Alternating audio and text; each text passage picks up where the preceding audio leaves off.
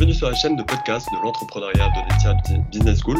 Je suis Timothée, étudiant de la majeure entrepreneuriat à Audencia et j'ai le plaisir d'accueillir Hervé Lescure, euh, donc euh, serial entrepreneur qui est venu partager avec nous son expérience. Cette série sur la croissance vise à offrir une meilleure compréhension du phénomène de croissance des entreprises et plus généralement des organisations euh, lors de leurs premières années d'existence. Donc Hervé, pourriez-vous euh, brièvement vous présenter et nous présenter euh, vos différentes entreprises? Alors, très rapidement, je suis donc, alors serial entrepreneur, je ne sais pas à partir de quand ça démarre serial, mais on été un multi-entrepreneur en tout cas. J'ai créé sept projets, créé ou co-créé sept projets. Donc moi j'étais salarié jusqu'à l'âge de 30 ans à 30 ans, à 29 ans, euh, je, 29 je me suis libéré de mon salariat pour créer ma première entreprise. Donc là, j'ai créé une société euh, qui était dans le domaine de l'édition médicale. Donc on a, j'ai créé une société d'édition de, logiciels médicaux que j'ai revendu, donc créé en 2000, en 1995, j'ai revendu en 1999, euh, où on équipait les médecins de ville euh, avec un logiciel leur permettant de sensiblement améliorer le suivi de leurs patients, euh, tant au plan de l'ergonomie de la consultation, c'est avoir plus d'informations, être beaucoup plus euh, interactif avec le client, puis également de manière pratique, c'est-à-dire ne plus avoir tous ces dossiers physiques et pouvoir interagir avec les opérateurs comme les hôpitaux ou la sécurité sociale. Euh, cette société est vendue. Ensuite, j'ai créé une société dans le domaine euh, du conseil euh, qui s'appelait HoloOne. Cette société a eu pour vocation d'accompagner des grands groupes dans la manière de mieux maîtriser leurs leur indicateurs, leur pilotage, tant au travers de leurs équipes euh, métiers qu'au travers de leurs clients éventuellement, euh, donc dans les domaines très variés, euh, dans la finance, dans l'hôtellerie, le groupe Accor, dans l'industrie, voilà, donc des, reportings dans, dans, tous les, dans tous les domaines. Après, j'ai créé une société, un groupement de camping où on a racheté plusieurs campings dans le sud-ouest qu'on a revendu euh, quelques années plus tard. Euh, après, j'ai créé une société euh, dans le domaine de la livraison où on a totalement disrupté la livraison. en s'inspirant d'un modèle du modèle Blablacar, c'est-à-dire dire il y a des gens qui se déplacent au sein de la ville. Est-ce qu'on peut pas capter ces micro-déplacements en proposant aux personnes de prendre un colis au point A et de le livrer au point B à quelques centaines ou un kilomètre euh, de, distance, sachant qu'ils ils passent devant le point de collecte et ils passent dans leur trajet quotidien. On a, ils se sont déclarés sur la plateforme et donc on a pu euh, constater qu'ils avaient une récurrence de déplacement compatible avec telle ou telle course. Euh, ceci a été vendu également et puis ensuite j'ai recréé une société dans le domaine de l'expertise comptable où on euh, disrupte totalement le métier de l'expertise comptable. Et puis euh, j'ai créé également euh, un restaurant euh, dans lequel on a par exemple une activité euh, où on est dans le domaine des dark kitchen. Voilà. Donc tout ça pour dire que au travers de ces exemples, j'en ai oublié un peut-être, je n'ai jamais été attiré dans mon entrepreneuriat par la répétition. Donc, euh, je suis toujours allé dans un domaine dans lequel je ne connaissais absolument rien. Et j'étais excité par la page blanche, excité par la manière de, justement, par mon incompétence a priori, créer une surcompétence qui était celle de voir le problème, le métier, le vertical industriel euh, avec un œil, avec un œil nouveau. Donc, euh, si on peut dire que mon moteur d'entrepreneur, il est dans euh, repenser quelque chose qui avait pris probablement une, une forme euh, un peu automatique et je viens avec un œil neuf pour voir s'il n'y a pas la possibilité de le euh, disrupter. Alors euh, voilà, c'est ça qui me, motive. Maintenant, dans cet exercice, euh, ben, il y a des échecs, il y a des, il y a, des joies, il y a tout ça, parce qu'évidemment, quand on se met en risque, ben, on, ne gagne pas, on ne gagne à tous les coups, mais, euh, on sort toujours euh, moins con, moins, moins, euh, néophyte, moins, théorique euh, lorsqu'on se confronte à toutes ces réalités. Et donc, euh, je suis aujourd'hui beaucoup plus à l'aise que je l'étais il, y a, il y a 30 ans, alors que je ne suis pas plus expert de quelque chose qu'avant. Que d'une chose dont je suis expert, c'est je sais quelles sont les bonnes questions à poser, quelles sont les bonnes personnes à recruter, quels sont les bons partenaires, qu'est-ce qu'un bon associé, qu'est-ce qu'un mauvais associé, qu'est-ce qu'un risque, euh, voir le danger venir, euh, savoir que c'est pas parce qu'on vous promet quelque chose que ça va se passer comme euh, nous l'avions prévu. Voilà. Donc anticiper tout ça. Et encore aujourd'hui, je suis dans des exécutions où je me trouve devant des difficultés qui fait que ce qui avait été prévu ne se planifie pas. Voilà.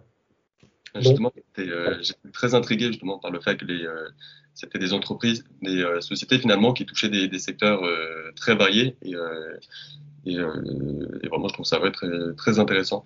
Concernant l'expertise comptable, il s'agissait de quoi très exactement? Ça m'intéresse pas. Que je, que je copilote actuellement, qui s'appelle Small Business Act. Euh, c'est 110 collaborateurs aujourd'hui, euh, avec un projet de très forte croissance sur euh, les mois et les années à venir par de l'acquisition, donc ça s'appelle l'opération de build-up, et puis par la croissance interne. En gros, on a 20 à 25% de croissance organique, et puis euh, plus ou moins 100% cette année de croissance externe. Euh, donc le groupe a sensiblement changé ces, ces, derniers mois et il va encore très sensiblement changer dans les mois et les années à venir, puisque nous avons un, programme d'acquisition très significatif. Donc, euh, si tout se déroule comme euh, nous le souhaitons, ce qui, tant que ce n'est pas fait, ce n'est pas fait. Mais en tout cas, la route, la feuille de route est là. Euh, donc, c'est un groupe dans lequel on a donc l'expertise comptable est une profession qui est dite réglementée. Et quand on est une profession réglementée, on a le sentiment d'être un peu plus protégé.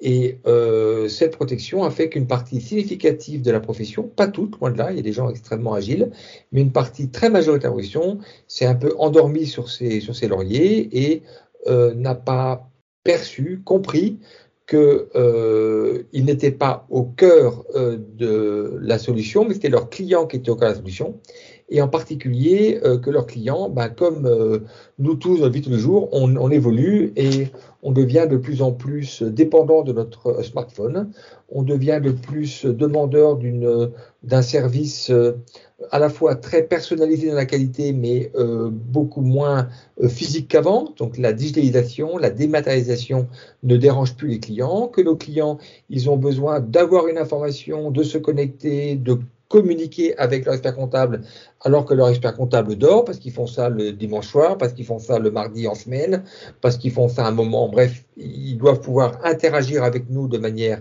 euh, asynchrone sans que nous soyons connectés à eux.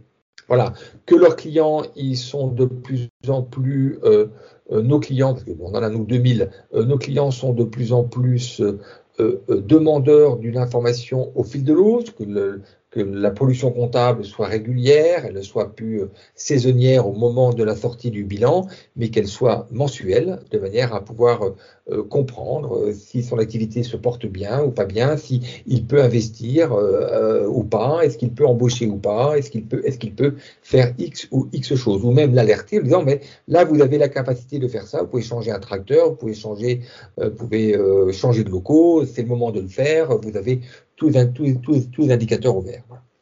Euh, donc c'est toute cette modernisation de la profession qui passe par une digitalisation totale, euh, donc tant de l'expérience client, c'est-à-dire la, manière d'interagir avec le client dans un portail euh, moderne, ergonomique, simple, puis derrière toute une puissance que le client ne va pas forcément voir, hein, comme quand on est sur l'application euh, Amazon, on, tape, je sais pas quoi, voiture, on voit une voiture, on clique voiture, la voiture n'est pas, mais stylo, on fait un stylo, on choisit le stylo, on clique et comme par miracle, ça arrive. Mais en vrai, il y a tout un, tout un process extraordinaire euh, qui fait que la complexité n'est pas vue, mais elle est évidemment présente. Euh, et bien c'est pareil pour nous, on va euh, dans une interface extrêmement simple, débarrasser le client de toute la complexité et la mettre dans le back-office de manière à pouvoir lui produire un service extraordinaire alors que lui, il n'a fait qu'un clic. Voilà. Très bien, c'est bien, euh, c'est très bien expliqué. Euh, je passe à la question euh, d'après. Et donc, quels ont été les principaux événements qui ont influé sur votre trajectoire de croissance? Alors, euh, comme j'ai autant d'expérience que d'histoire, si je peux dire, et donc de, difficultés, euh, alors, je pense que la croissance, euh, elle se fait avec une trilogie. Il faut des investisseurs, il faut un marché, il faut une, une équipe. Donc, dans certains de mes projets, les investisseurs ont manqué. Dans certains de mes projets, il n'y avait pas de marché ou pas assez de marché. Euh, par exemple, dans le cas de la livraison, c'est un marché très très compliqué. Donc, euh, ma, croissance a été limitée par, dans un premier temps, par mon modèle qui n'était pas, euh, compatible avec une croissance à l'infini, je peux dire. Je donne un cas concret. Lorsque vous faites, faites livrer un colis par n'importe qui, ce n'importe qui, par essence, il n'est pas formé. Puisqu'il n'avait jamais livré, il a, cliqué pour gagner trois balles, mais il ne savait pas deux, secondes avant de cliquer ce qu'il devait faire. Donc il va arriver chez un fleuriste, par exemple, on, avait, on, travaille, beaucoup avec, on travaillait, et le, le repreneur travaille encore avec mon, euh, mon souffleur. Mon souffleur, il peut avoir 10 personnes qui débarquaient chez lui, et au bout de 10 fois, le, le fleuriste en a ras-le-bol de réexpliquer ce qu'il faut faire. Parce que le livreur n'est pas, n'est pas, n'est pas professionnel. Donc plusieurs fois par jour, il devait faire ça. Et ben, ça a limité notre marché, ce qui fait que là où on aurait pu faire en théorie peut-être plus de livraisons, eh bien, cette lourdeur de la formation par le fleuriste a limité notre, notre progression. Donc, on voit bien que, donc là, notre manière d'adresser le marché n'était pas la bonne. Donc, sans entrer en détail, on a créé un nouveau service plus adapté de manière à reprendre une croissance. Mais, donc, euh, là, c'est la capacité de l'offre à trouver son marché.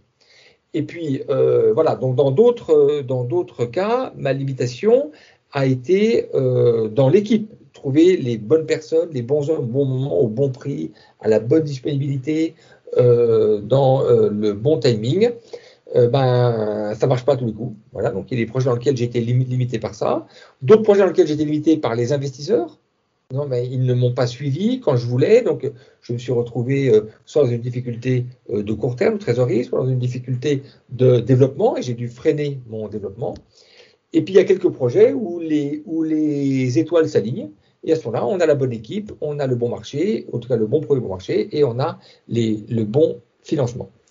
Euh, malheureusement, dans l'entreprise, l'alignement des étoiles où on a les trois est assez rare. Euh, donc d'un seul coup, tout va bien, puis on se retrouve avec un problème, c'est qu'on a une démission, on, cherche quelqu'un que l'on ne trouve pas, euh, euh, le marché euh, évolue, euh, il y a un concurrent qui a fait un truc absolument incroyablement intelligent et, on, est à la ramasse et on n'arrive pas à, à, le rattraper, en tout cas dans le même temps que lui, donc à ce coup il nous dépasse, ou en tout cas il nous freine et on ne peut plus se développer. Ou alors un investisseur, évidemment, euh, qu'on aurait bien aimé, euh, sur lequel on pensait, ce que l'on croyait, ou on pensait que notre solution allait euh, permettre, ou notre situation, notre contexte allait permettre de lever facilement des fonds, puis on, nous n'y arrivons pas. Donc c'est pour te dire que si je résume à ces trois grands, alors il y a d'autres paramètres, mais si je résume à ces trois grands paramètres, il est assez rare qu'ils soient parfaitement alignés. Donc tu as toujours en tant qu'entrepreneur la difficulté, la responsabilité de réaligner les étoiles, donc de retrouver ton marché, de séduire euh, ton euh, collaborateur que tu vas embaucher ou de trouver le bon investisseur au bon moment en fonction de tes métriques et de la réalité de ce que tu es. Voilà. Ouais. Très bien. Et, euh, j'avais aussi une question que je me, je me, posais en même temps. Est-ce que j'avais une expérience moi-même intrapreneuriale, donc mmh. Et, euh, on avait beaucoup travaillé, nous, en Scrum. Donc, je ne sais pas si vous connaissez ce, ce oui. modèle de management. On oui. les tâches.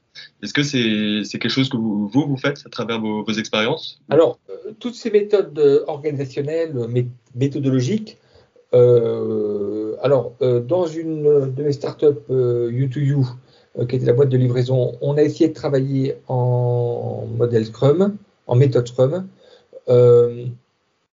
Euh, ça demande quand même une. Euh, on n'a pas réussi à le faire parfaitement. Ça demande une, une homogénéité de culture dans l'entreprise euh, extrêmement euh, cohérente, extrêmement forte. Euh, par exemple, dans ma boîte d'expertise comptable, c'est absolument impossible. Par contre, au sein de mon équipe innovation, on peut travailler en, en, parce que l'informaticien a probablement une culture de, du sprint, une culture de, de, de la, du, du, du, livrable extrêmement bien formalisé. euh, parce que si c'est pas bien formalisé, le résultat ne sera pas, ne sera pas carré.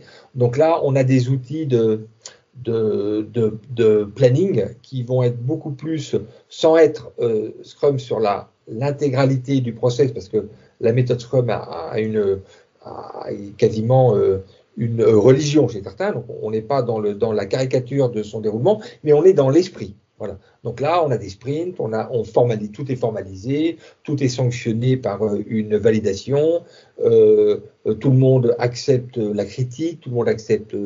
voilà, c'est assez, assez fluide. Parce que c'est un petit groupe, sur une entité large, c'est plus compliqué, mais là, c'est un petit groupe qui, en plus, est culturellement très, très homogène. C'est bien, bien répondu. Donc, pour la question suivante, euh, donc par rapport aux événements justement qui ont, euh, pu euh, influencer votre croissance, quelles étaient les actions que vous avez réalisées en tant que, en tant que fondateur pour, pour soutenir la croissance? Alors, c'est une question un peu comme la précédente, c'est-à-dire que d'abord, il y a un principe dans la vie en général et dans l'entrepreneuriat en particulier, c'est que la vérité finit toujours par, par ressortir. Qu'elle soit bonne ou mauvaise, elle finit toujours par sortir. Donc, c'est quoi Ça veut dire que le dirigeant, il doit principalement être celui qui voit le coup d'après. Et c'est en voyant le coup d'après qu'on peut préparer le, coup d'après. Donc, je dirais que pour répondre à ta question, c'est une hyper euh, agilité, une hyper euh, euh, vision, euh, anticipation, euh, qui permet de, de, ne pas se retrouver dans le coup d'après sans l'avoir vu venir. Je pense que la réponse la plus, la plus raisonnable, c'est de dire que la, fonction première du, dirigeant, il y en a deux. Il y en a une qui est de penser le coup d'après, et l'autre, qui est très importante, qui n'a rien à voir avec la question, mais qui est importante, c'est d'y croire quand les autres n'y croient plus. C'est-à-dire d'avoir cette responsabilité de dire, OK, il y a une difficulté, mais on sait qu'on peut, qu'on peut la résoudre. Et si on n'a pas encore la solution, on sait que c'est en, se confrontant à cette difficulté que l'on va euh, trouver la solution ensemble. Donc c'est cette, euh, c'est cette euh, capacité d'être à la fois anticipatif et visionnaire et cette capacité d'être résilient. Est-ce que vous auriez justement peut-être des conseils par rapport euh, à l'anticipation? En tout cas, c'était peut-être euh, propre à, mon expérience, mais j'avais l'impression euh, vraiment l'entrepreneuriat, c'est une sorte de, de rush constant, de, de, choses qui arrivent, de problèmes qui surviennent.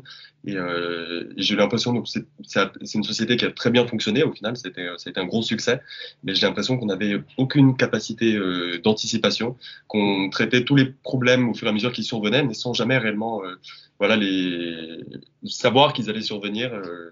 Alors d'abord, euh, euh, tu, tu, peux voir que tel problème va, arriver, mais tu ne peux pas savoir sous quelle forme il va arriver. Donc tu peux dire, tiens, je me prépare à ça. Donc ce soir-là, si j'ai compris, il est probable que j'ai un collaborateur important qui vient de démissionner. J'attends la confirmation là avant qu'on s'appelle, j'avais pas cette information. un cas concret. Donc là, forcément, j'ai quelqu'un d'important euh, qui porte un chiffre d'affaires important euh, euh, et, et, probablement il, il, il, il nous quitte. Bon ben, la, la, le risque serait que je sois surpris. Non, je ne suis pas surpris. C'est quelque chose qui doit arriver, qui va arriver. Sauf que là, il se matérialise sur cette personne, mais euh, ça répète une autre. Mais ce qui est sûr, c'est que personne qui quitte l'entreprise, ça n'existe pas. Donc, qu'est-ce que je vais faire? Je moi, je me prépare. Voilà, j'ai mon, j'ai ma, j'ai ma carapace, j'ai ma, ma capacité à, à, à rebondir.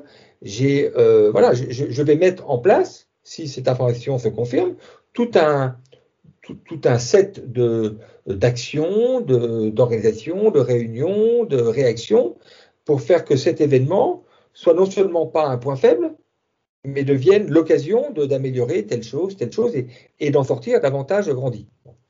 Euh, parce que euh, l'accident fait partie de la vie. et l'accident fait partie de l'entrepreneuriat. L'entrepreneuriat, euh, le commercial qui vend un produit qu'il achète tout seul, et, typiquement, je veux commercial pour est typiquement la personne la, plus fragile du monde. Parce que ce n'est pas normal de vendre un truc qui se vend tout seul. La valeur du commercial, c'est pas de vendre un, produit qui se vend tout seul, c'est de vendre un, produit qu'a priori le client pourrait ne pas acheter. Lui, il a une valeur. Parce qu'il va, pouvoir comprendre c'est quoi son client, c'est quoi devoir évoluer, pouvoir le. Voilà, il, va être confronté à la, réalité. Et la réalité, c'est que euh, la, naissance d'un événement ne naît pas du hasard elle naît d'une somme d'actions, d'une volonté, d'une résilience, d'une intelligence, d'une capacité à fédérer, à comprendre, à écouter, à formaliser, qui est complexe, et dans lequel l'accident arrive, et dans lequel la valeur est de traiter l'accident.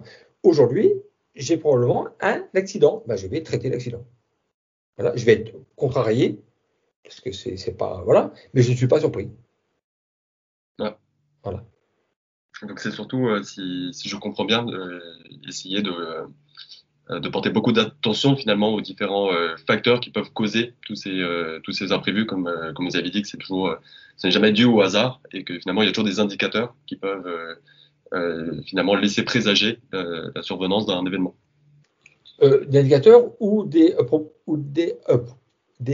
probabilités. C'est-à-dire que la probabilité que ça arrive est, est énorme. Quand? Je ne sais pas mais elle est, quasiment certaine. Il ne peut pas y avoir une route sans, aucune embûche. Maintenant, est-ce que ça va être une démission? Est-ce que ça va être un client? Est-ce que ça va être un immeuble qui brûle? Est-ce que ça, je ne sais pas ce que ça va être. Un serveur qui tombe par terre, je ne sais pas.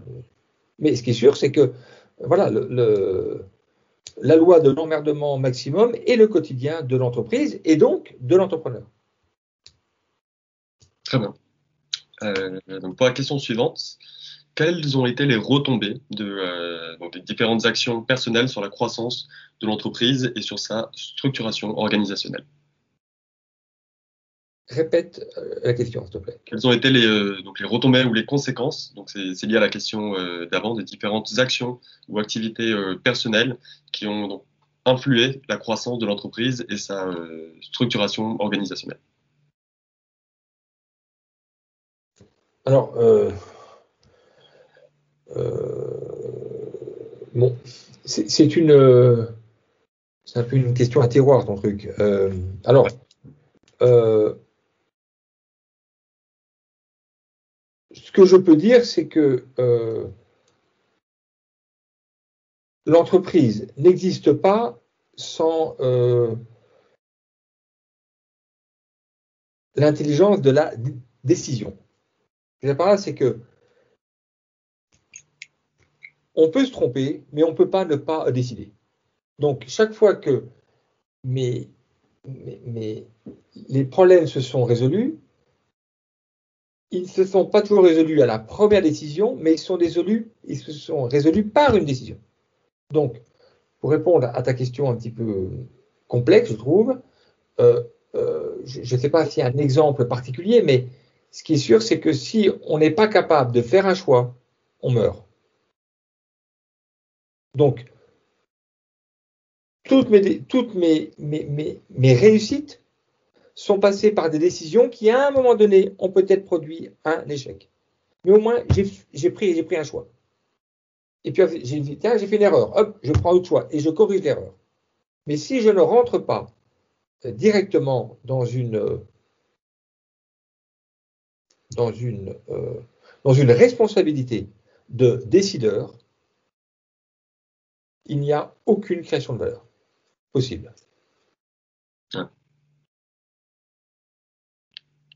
Voilà, je suis pas sûr d'avoir répondu à la question. Non, c'est vrai qu'elle est un peu. Euh, Mais elle était un petit peu complexe. J'ai l'impression que j'avais déjà eu euh, de, toute façon des éléments de, réponse à travers les différentes, euh, à travers les autres questions d'avant. Et donc, au regard de vos différentes réponses, Qu'est-ce que pratiquer la croissance lorsque l'on fonde une entreprise et quels conseils pour les entrepreneurs en herbe pour une bonne pratique de la croissance durable et pérenne? Alors, Je trouve que de, ma lecture, euh, la croissance est trop présente dans tes questions. Euh, on sent que, alors, la croissance est nécessaire, euh, elle n'est pas toujours une fin en soi. Ce qui, ce qui est une fin en soi, c'est la rentabilité. Ça, c'est une fin en soi. La croissance n'est pas une fin en soi. C'est un modèle d'entreprise, ce n'est pas le modèle de toute l'entreprise. Il y a des gens qui s'épanouissent très bien, ils ont un restaurant, ils font 300 000 euros tous les ans, ils se payent 2400 euros par mois, et ce sont les gens les plus heureux du haut du monde. Parce qu'ils ont, ils ont leur restaurant, ils ont leurs copains qui viennent, ils ont leurs clients habitués, ils ont je sais pas quoi, ils ont, ils ont une ambiance qui leur, qui leur, leur convient. Et ils sont des entrepreneurs parfaitement respectables et parfaitement euh, épanouis. Et pourtant, il n'y a pas de modèle de croissance là-dessus. Ils sont arrivés à un palier qui leur convient très bien. Et puis, il y a d'autres modèles dans lesquels euh, l'entrepreneur ou le groupe d'entrepreneurs, le groupe d'associés à la tête d'entreprise a besoin de croissance parce que c'est leur tempérament ou parce que c'est un marché dans lequel si on ne grossit pas, on meurt. Donc je pense que le modèle de, de, croissance ou de non-croissance est un choix déjà. On va sur un marché qui peut se suffire d'une taille critique, par exemple 3, 400 000, 500 000 euros de chiffre d'affaires pour un resto, ça, ça nourrit son homme, le mec est content, il a, ou la nana, elle a, elle a 2400, 3000 euros par mois au mieux, et ça lui va très très bien. Et puis, il y a d'autres modèles dans lesquels l'entrepreneur cherche quoi parce qu'il a envie de chercher la difficulté, il a envie de chercher la problématique, il a envie de créer une survaleur, il a envie de créer une valeur patrimoniale de ses actions plus importante que son seul revenu lié du travail, c'est-à-dire qu'il va toucher 1000, 2000, 3000, 10 000, 20 000, 30 000 euros par mois, qu'importe, selon, selon sa, réussite.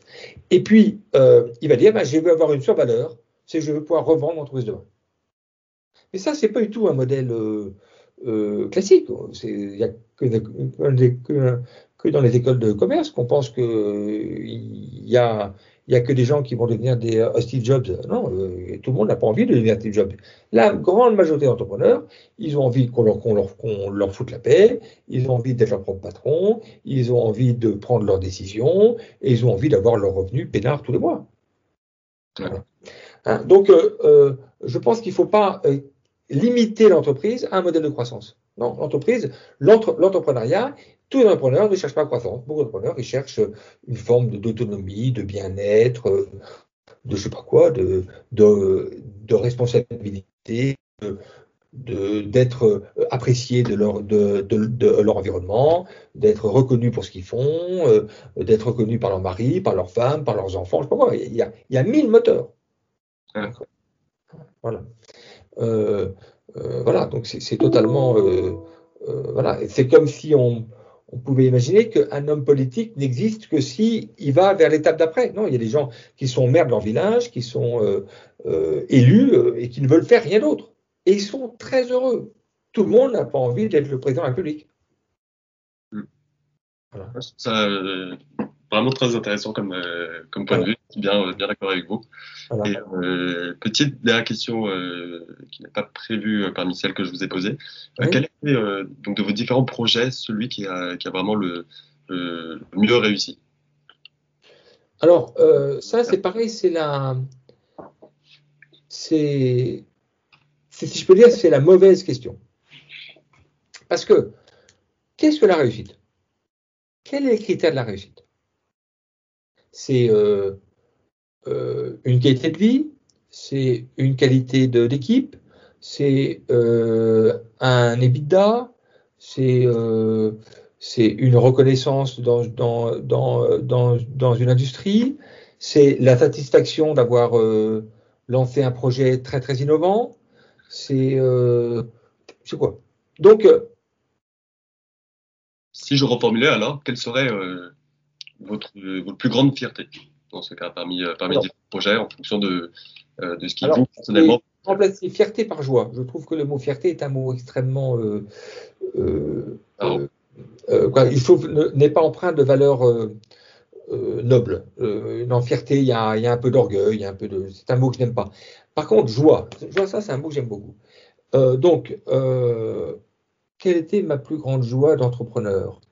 Ma plus grande joie d'entrepreneur, euh, est-ce que c'est un projet en tant que tel ou est-ce que c'est un patchwork de projets? Je crois que ma plus grande d'entrepreneur, c'est d'avoir jamais déposé, le bilan. Jamais. Euh, j'ai pas été loin, parfois.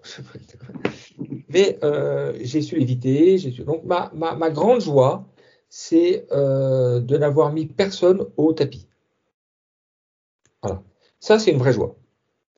Euh, j'ai embauché des centaines de personnes dans ma vie, finalement, euh, par, mon, par mon travail. Euh, je me suis évidemment séparé de certains. Parce que il y avait eu en 2008, j'ai dû licencier par exemple en 2008 euh, suite dans cette activité de conseil, on a eu un arrêt de nos contrats de manière extrêmement brutale. Il y a eu comme un gel pendant plusieurs mois, presque pendant pendant pendant un an. Et là, on a dû prendre une décision de se séparer de mémoire d'une 10-15 collaborateurs sur une cinquantaine, sur une équipe de 50 personnes. décision très dure mais on n'a pas été euh, dans la difficulté majeure puisque on a passé et puis ensuite on a reconstruit l'équipe euh, jusqu'au moment où en 2012 où nous l'avons où nous l'avons cédé. Donc voilà, donc ma, ma grande joie d'entrepreneur, c'est d'avoir toujours euh, pu, plus que su, c'est qu'à moi j'ai pu le faire. Euh, euh, ça s'est réalisé, ça n'a pas été simple. et voilà, donc ça serait ça, je pense de ne pas avoir euh, euh, emmené euh, à l'échec une équipe qui avait qui participait à la confiance collective dans finalement l'intelligence, la beauté, la pureté, l'utilité du projet. Un entrepreneur, il ne répond pas à un modèle, il répond à une conviction. Et tu es toi et tu es unique.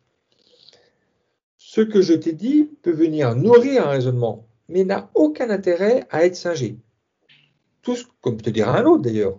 Je pense que l'entrepreneur est une entité qui écoute, qui regarde, qui se renseigne, qui, qui a une appétence pour euh, le pour l'effort, qui a une appétence pour euh, une forme de, de, de, charisme, c'est-à-dire j'ai confiance en moi et je vais pouvoir euh, embarquer, que ce soit un client, un collaborateur, un investisseur, qui a une résilience ça, je crois que ce sont des données assez universelles de l'entrepreneur.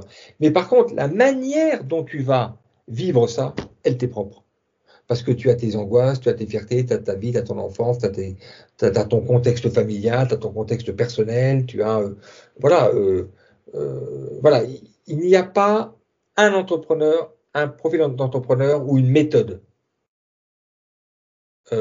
quand tu vois des, personnages euh, extraordinaire comme Elon Musk, il ne répond à aucun critère de ce qu'est la conduite normale d'une entreprise. Aucun. Il fait tout à l'envers.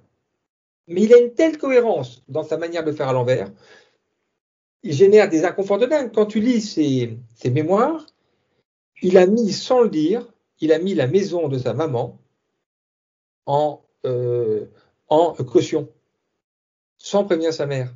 Il n'avait pas un euro devant lui, si jamais il se plantait, sa mère était à la rue. Ouais. C'est motivant. c'est motivant et c'est, je sais pas si c'est intelligent, mais euh, c'est efficace quand ça a marché, c'est dramatique euh, quand ça merde. Donc lui, il a passé sa vie à flirter avec le euh, dramatique. Personnellement, je n'irai pas mettre ma maison, et en plus sans prévenir ma femme, en caution de mes activités. Voilà, jamais. Surtout sans prévenir. voilà, mais euh, voilà, donc ce type est un type qui, ne fait rien que euh, de normal, que même que la morale pourrait accepter, mais il, le fait avec, une, une, telle puissance, avec une telle cohérence, avec une telle confiance, qui fait des choses que personne d'autre ne fait. Et pourtant, sa manière de faire, celui qui va, qui va finger Elon Musk, il meurt dans la seconde. Parce qu'il n'y a qu'un seul, un seul Elon Musk au monde. Donc, sois toi. C'est quoi mes forces hein, Ce que disent les Suisses pour terminer, ce qui est grave, c'est pas d'être con, c'est de ne pas le savoir. Dès l'instant où tu connais tes points faibles, tout de suite, tu es beaucoup plus intelligent. Parce que tu sais qu'il ne faut pas aller là. Ou il ne faut pas que tu y ailles seul. Et dès l'instant où tu connais tes points faibles, c'est extrêmement. La vie est infiniment plus simple. Parce que je te rassure, tu as des milliers de points forts, mais tu as des milliers plus un point faible. Ouais. Et donc, ce serait plutôt les d'en avoir conscience pour, euh, pour les travailler ou plutôt pour chercher justement des profils complémentaires et réussir ben, euh, Tu vas très vite t'apercevoir que tu es une matière molle, mais une matière dure pour certains sujets. Donc là où tu es une matière molle, ben, tu vas te dire, tiens, je vais me former, je vais lire, euh, je vais discuter, je vais, très bien. Puis il y a des sujets sur lesquels tu es une matière dure. Par exemple, euh, je sais pas moi, s'il faut que tu cours euh, le, le, le 100 mètres en moins de 9 secondes 2, ben, il y a deux solutions. Hein. Soit tu es hyper bon et tu t'entraînes, mais a priori, va plutôt chercher un bon qui le court. Ça va être beaucoup, beaucoup plus efficace. Ouais. Voilà, parce que là, ça, c'est très compliqué à atteindre. Et si le matin, tu dois débarquer en Chine demain, et tu ne parles pas chinois, bah, tu peux essayer d'apprendre le chinois dans la nuit, mais euh, recrute un, euh, recrute, un, pas un traducteur, un, un, interprète ce soir. Ne cherche pas d'apprendre le chinois. Donc voilà, tout n'est pas, euh, tout n'est pas matière molle, on ne peut pas tout changer. Et apprendre le chinois dans la nuit, par exemple, ça ne marche pas. Et, mais demain, par contre, quand tu seras à Pékin, tu, tu vas être au top. Donc, tu sais que tu ne parles pas chinois, tu recrutes un, euh, un, un, un, interprète et tu arrives en Chine avec toute, toute ta puissance, puisque tu as la béquille à ta droite qui te, qui te complète. C'est très clair. Euh, merci beaucoup euh, déjà de, votre temps. C'était vraiment, je vraiment passionnant de vous écouter parce que j'adore, j'adore justement entendre des, entrepreneurs parler de, de, leurs différents projets. Parce que c'est toujours des, des aventures très différentes les unes, les unes des autres.